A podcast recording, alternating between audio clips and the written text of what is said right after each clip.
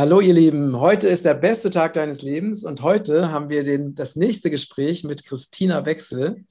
Freue ich mich riesig drauf. Schön, dass du dir wieder die Zeit genommen hast.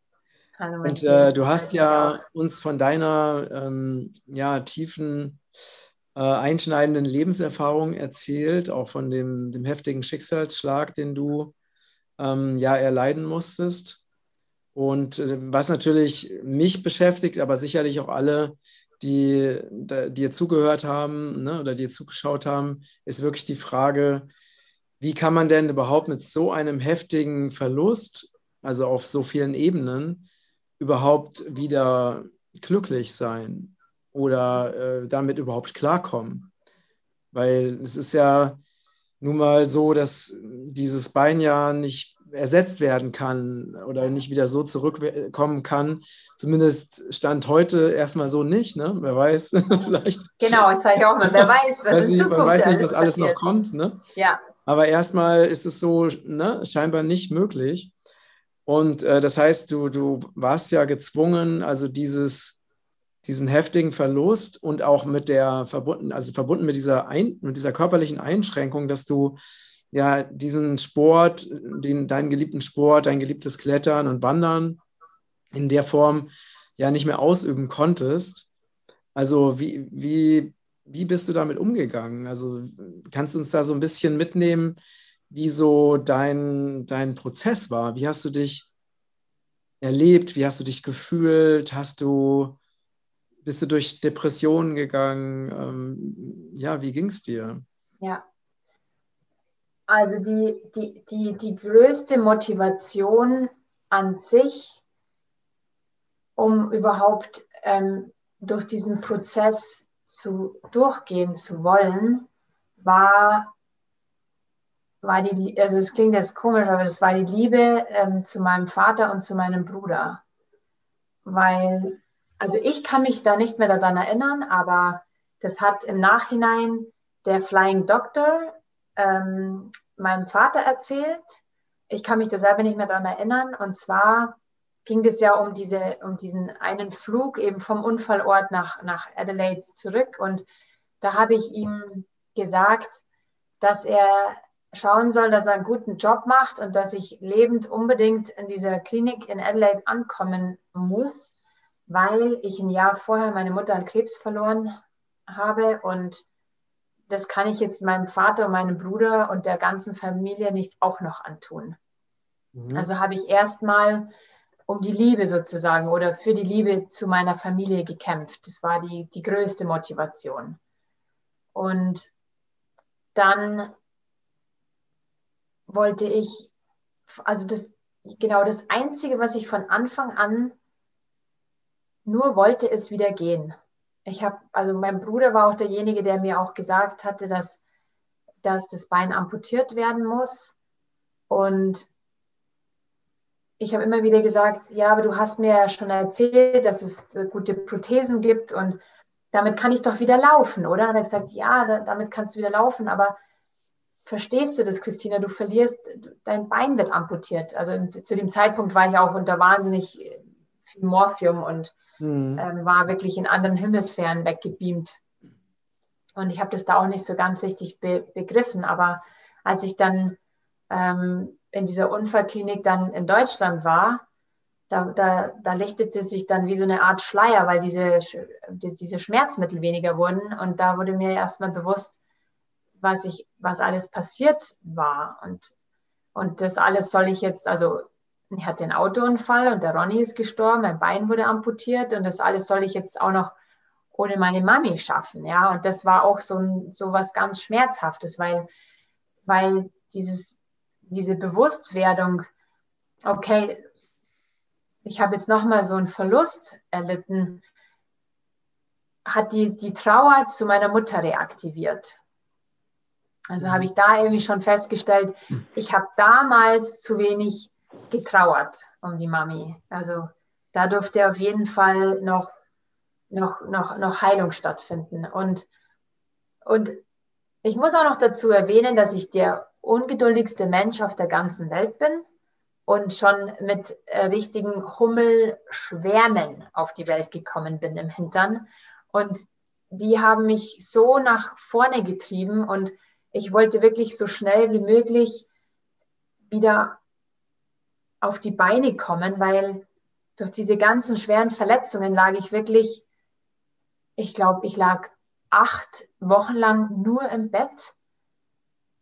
Und ähm, teilweise hat es vier Personen gebraucht, um mich umzudrehen im, im, auf der Intensivstation. Also ich war so schwach.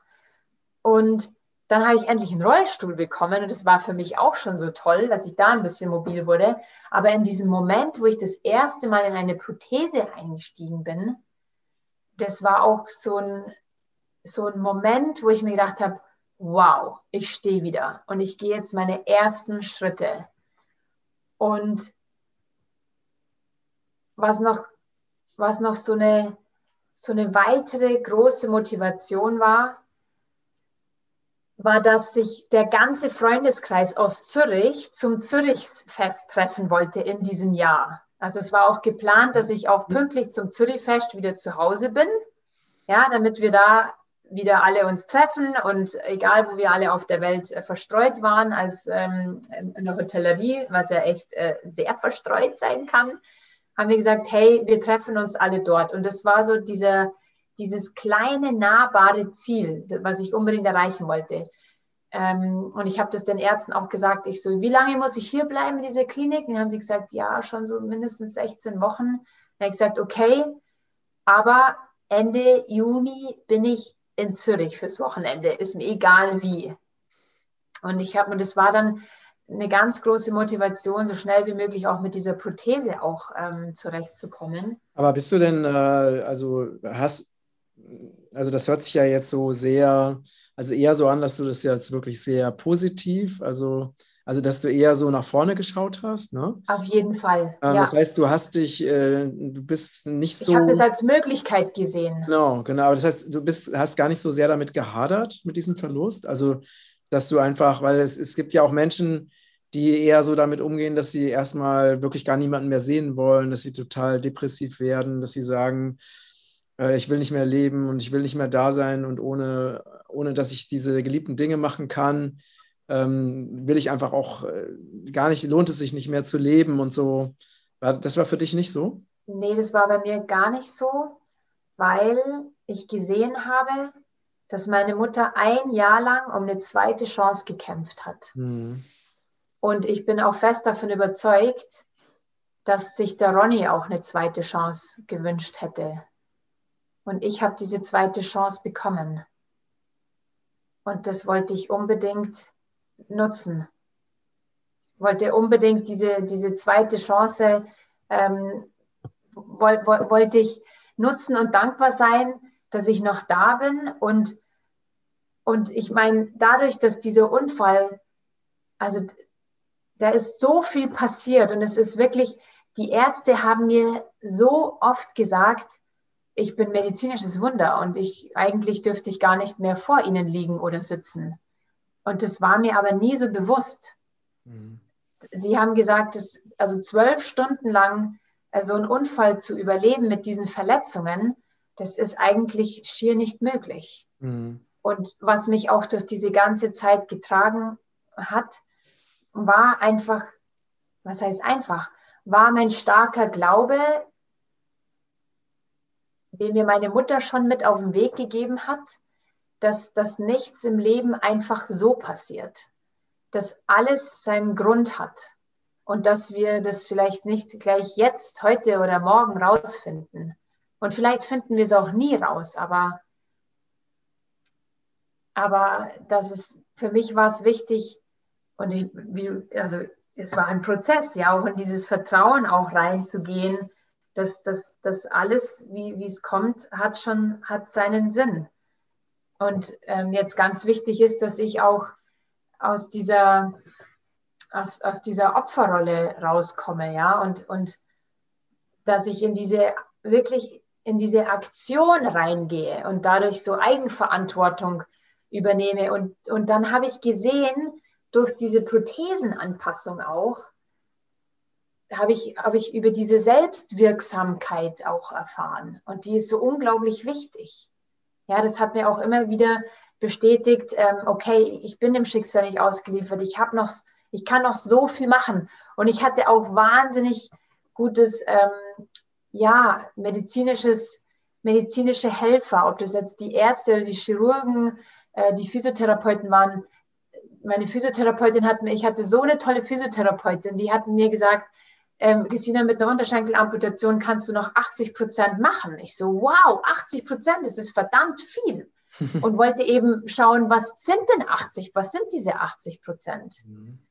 Und ich muss auch noch, noch erwähnen, dass das Kraftvollste, was ich hatte, war auch mein Umfeld. Also mhm. meine, meine Familie und auch der gesamte Freundeskreis, der hat, der stand komplett hinter mir. Und ich habe nicht einmal irgendwie gehört, auch nicht mal einmal von meinem Vater, ach Kind, warum hast du denn nur diese Reise gemacht? Mhm. Wärst du doch nur nicht nach Australien. Das hat mhm. er auch nie mhm. mir ein, nicht mal ein einziges Mal gesagt.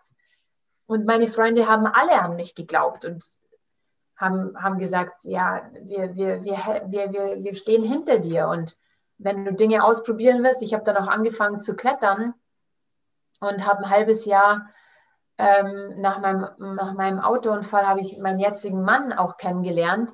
Der, der hat von Anfang an, hat der nie an mir gezweifelt und hat an mich geglaubt. Und dadurch, dass ich, also ich sage halt auch immer, ja, man kann nicht sagen, ob etwas funktioniert oder nicht, wenn man es nicht ausprobiert. Mhm. und habe auch da festgestellt, ja klar, am Anfang gingen gewisse Sachen nicht so gut. Also ich habe dann ein Jahr nach meinem, nach meinem Unfall stand ich äh, wieder auf Skiern.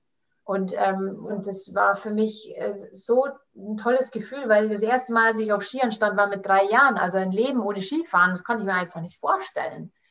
Und wollte mir auch, wollte mir auch selbst erlauben, das, das, das Leben, was ich damals führte oder was ich damals alles machen konnte, auch wieder jetzt zu machen. Mhm. Und habe dann, ja, als Beispiel festgestellt, dass dass ich nicht so ganz ähm, klargekommen bin mit dieser Skiprothese und zu wenig Kontrolle über meinen linken Ski hatte. Und ähm, habe das dann mit, mit auf einem Bein und mit Skikrücken habe ich dann das Skifahren ausprobiert. Und seitdem fahre ich auf einem Bein Ski. Also ich habe auch festgestellt, dass, dass es zu jedem Problem auch immer eine Lösung gibt. Und, ähm, mhm. und, und sage, also ich sage nicht, äh, alles ist möglich. Ja, das ist nicht möglich, wie du vorher schon gesagt hast. Ich kann mein Bein nicht mehr wieder anwachsen lassen. Noch nicht. Wer weiß, was in Zukunft alles passiert.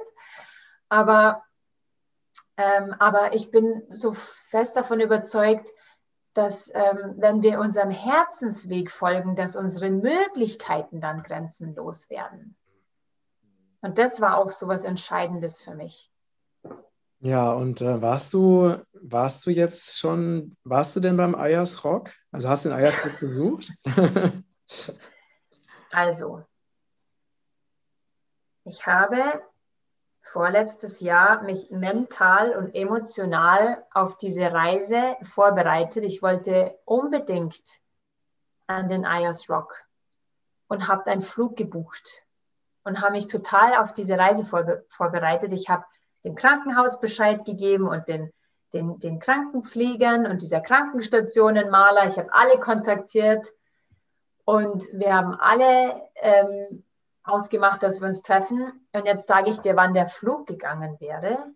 Das war der 27. März 2020. Oh. Mhm. Oh.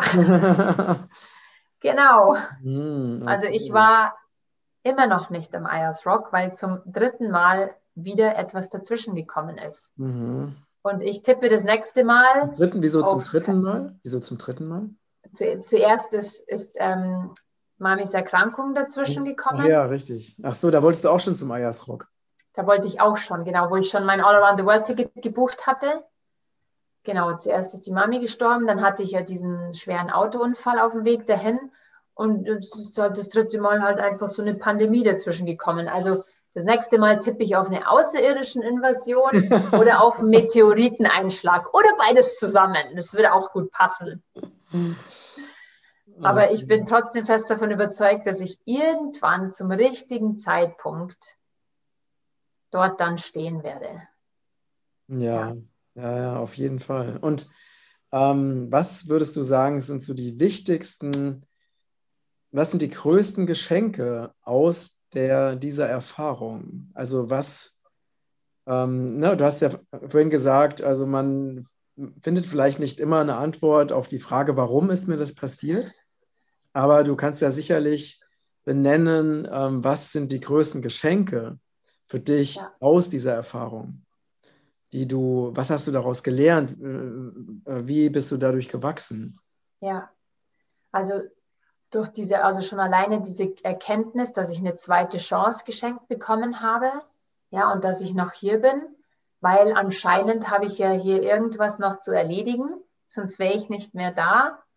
Und das nächste war auch dieser, ja, dieser, das ist ja das kraftvollste, was wir geschenkt bekommen haben, ist dieser eigene freie Wille, mit dem wir eben entscheiden können, wie wir auf das Leben reagieren wollen. Und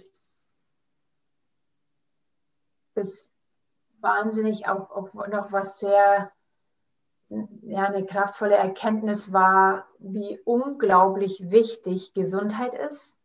Also seitdem sage ich immer, Gesundheit ist nicht alles, aber ohne Gesundheit ist alles nichts.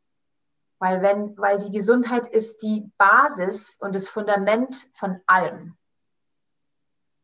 Und wie wichtig auch unser Umfeld ist, also auch eine Familie oder Freunde, die hinter einem stehen und die an einem glauben. Und, und eine weitere Erkenntnis war auch, dass ich mich nicht über mein Äußeres definiere, sondern über ja, meine wahre Essenz. Und die mhm. kann nichts und niemand amputieren. Mhm. Das war die größte Erkenntnis. Ja. Dass das, was mich, mich ausmacht, ist, sind nicht irgendwelche tollen Schulnoten oder irgendwelche Führungspositionen oder das, ähm, wie viel Geld ich verdient habe oder verdiene, ähm, wie, wie ich aussehe oder was ich alles leistungsmäßig schaffe, sondern das ist so dieses innere ähm, Wesen, was, mhm. was diese wahre Essenz, die einem niemand nehmen kann. Und natürlich die Erfahrungen, ja. Mhm also alles begann eben mit diesem Zettel, mit diesem Spruch, das schicke das Kind auf, äh, auf Reisen. Mhm. Ähm, weil die, diese Erfahrungen kann, kann dir auch niemand nehmen. Und schlussendlich, ja, in dem Moment, als ich diese, als ich in dem Prozess drin war, habe ich, hab ich schon, war ich schon im Mangel und habe gesehen, was mir alles genommen wurde. Aber jetzt im Nachhinein betrachtet kann ich sagen, dass mir dafür unglaublich viel geschenkt wurde. Und das hätte ich niemals erfahren, wenn ich nicht diese, diese Reise gemacht hätte. Es gibt ja so eine, so eine Aussage, ne, die besagt, dass die, die größten Seelen auch die größten Herausforderungen wählen. Ja, das habe ich auch schon mal gehört. Manchmal denkt man sich so, oh Mann, es muss es jetzt schon wieder sein. ähm, aber dann, aber das ist wirklich ein schöner Spruch, dass man sich dann selber auch ähm, wieder daran erinnern kann, ja. Ja, weil also meine Erfahrung ist auch, ähm, dass, dass wirklich die, ich habe ähm, für mich, ne, also ich vergleichen würde ich sowieso niemals, ne, aber für mich auch viele schmerzhafte Erfahrungen gemacht ähm, und äh, die, aber ohne diese, aber ich habe durch diese, besonders auch durch die schmerzhaften Erfahrungen, auch sehr, sehr viel gelernt. Ja. Was ich sonst eben nicht, wenn alles mal so wunderbar glatt und leicht gelaufen wäre, hätte ich diese Tiefe oder genau. viele, viele Einsichten einfach nicht bekommen. Ja. ja. Ich sage immer, die größten Herausforderungen sind auch sind auch gleichzeitig unsere größten Chancen, auch in Heilung zu gehen und auch wieder zu erfahren, dass wir Teil vom großen Ganzen sind. Also von diesem großen Ozean, wo ich immer, äh, wie ich das halt einfach nenne, und dass ich immer ein Teil, Teil bin als, als Welle, die, die entstanden ist und ähm, ganz individuell aussieht als Welle und dann die wieder vergeht. Aber ich bin immer Teil vom großen Ozean und auch in, in schweren Momenten im Leben immer getragen werde. Mhm. Ja. Ja, ja, schön. Und ähm, was erwartet denn? Ich habe ja leider dein Buch noch nicht bekommen. ich hoffe, dass es, äh, wenn ich nach Hause komme, im Briefkasten ist. Ja. Ähm, was erwartet denn die Leser und Leserinnen, wenn sie dein Buch lesen? Also natürlich äh, teilst du deine Geschichte, die du ja auch jetzt ja. geteilt hast. Ne? Ja. Ähm, was, was möchtest du uns noch mitteilen über, über dein, dein Baby, dein Buch? Ja, ah, ich wünsche mir, dass, dass durch dieses Buch ähm, jeder Leser und jede Leserin daran erinnert wird, dass wir alle diese innere Stärke in uns haben und dass die Grundvoraussetzungen, dass wir die in uns tragen und dass wir die jederzeit aktivieren können mit, mit, mit, mit, äh, mit Mut und mit Bewusstsein. Ja. Weil wir tragen einfach diese innere Stärke, dieses, diese, diese Anbindung zum Großen und Ganzen, ja, tragen wir alle in uns. Hm. Ja, schön, sehr schön. Gibt es noch etwas, was du uns noch, ähm, noch mit uns teilen möchtest zum Schluss unseres Gesprächs? Ja, um nochmal zurückzukommen zu dieser Frage, was denn der Sinn dahinter ist.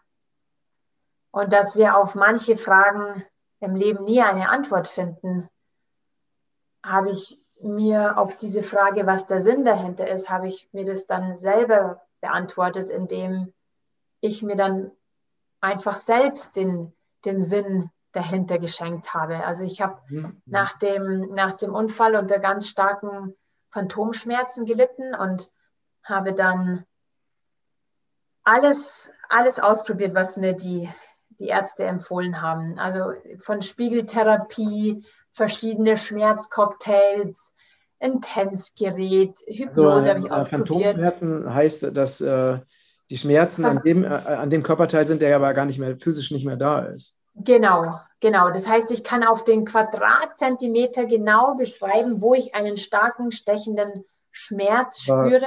Naja, aber man kann ihn ja eigentlich nicht behandeln. Fuß. Man kann ihn ja eigentlich nicht behandeln, weil da ja nichts ist, ne? oder?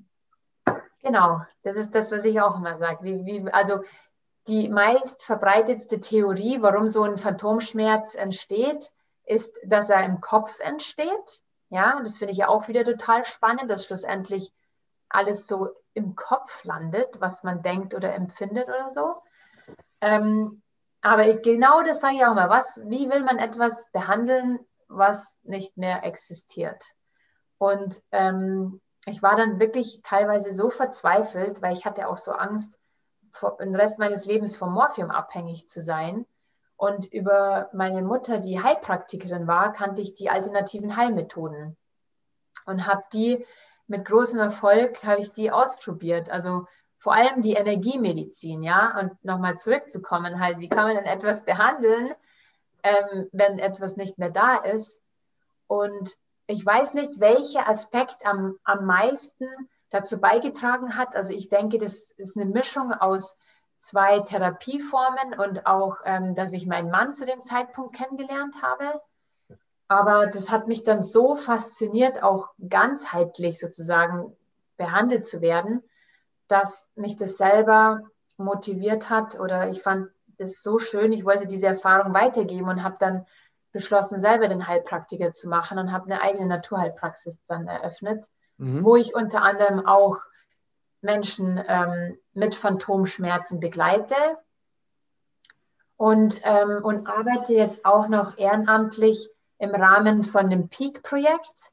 Also dieses Projekt wurde ähm, von der Unfallklinik Berlin und von der AOK und dem Bundesverband für Menschen mit Arm- oder Beinamputationen ins Leben gerufen, wo wir als geschulte Peers, also Gleichgestellte sozusagen, in die, in die, in die, in, ins Krankenhaus gehen, um andere Betroffene äh, vor, während und vor allem nach einer Amputation begleiten. Mhm, mh. Und ähm, ja, wir, wir, wir schenken ähm, den Betroffenen Lebensfreude und neue Sichtweisen und beantworten natürlich alle Fragen, die ein Selbstbetroffener am besten beantworten kann. Mhm. Und es ist so eine unglaublich wertvolle Arbeit, weil ich kann mich noch erinnern, ähm, auf der Intensivstation hat dann der ähm, australische Chefarzt mir gesagt, ja, Christina, du wirst schon sehen, das nächste Mal, wenn wir uns sehen, werden wir miteinander tanzen. Mhm.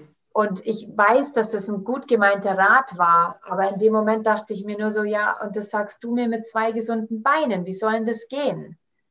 Aber wenn mir das jemand gesagt hätte, der selbst eine Amputation hätte, gehabt hätte, dann, dann hätte ich das ganz anders angenommen, weil da mhm. begegnet man sich auf, auf einer ganz anderen ja, Ebene. Mhm. Und das macht diese Arbeit so unglaublich wertvoll. Mhm. Ja, schön, ja. sehr schön. Und äh, wo erfährt man mehr über dich? Wo kann man dich und dein Buch finden, Christina? Mhm. Ja, also auf meiner, ähm, auf meiner Webseite www.christinawechsel.com. Mhm. Dann bin ich noch ähm, auf, auf Instagram und, ähm, und auf meiner Webseite kann man auch was zu dem Peak-Projekt auch lesen. Mhm. Und, und mein Buch ist überall im ganzen Buchhandel erhältlich. Also beim lokalen Buchladen um die Ecke oder bei den. Ach so, genau. Wie heißt denn, wie heißt denn dein Buch? Wer Flügel hat, braucht keine Beine. Ah, okay, wunderbar. Wir verlinken das natürlich alles, ne? Ja, ähm, danke. Ja. Cool. Wow, okay. Ja. Sehr, sehr schön.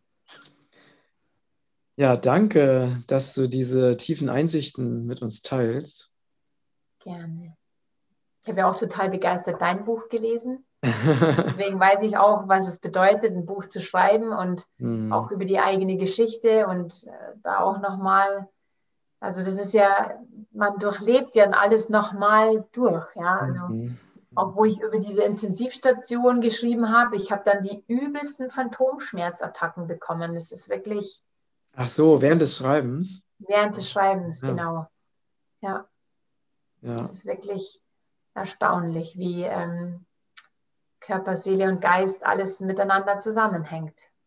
Das stimmt, ja. ja.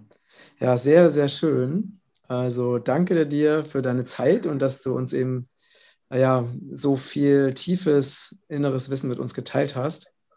Wenn ihr Fragen, Anregungen habt, ihr lieben Zuschauer, Zuschauerinnen, Zuhörer, Zuhörerinnen, schreibt es gerne in die Kommentare äh, und äh, ja, teilt auch gerne meinen oder empfangt, äh, ne, tragt euch gerne für meinen Newsletter ein, so rum, damit ihr nichts, keine neue Veröffentlichung verpasst. Alles Liebe, danke liebe Christina. Danke, liebe Matthias. Bis bald. Alles Liebe, ciao. Ciao.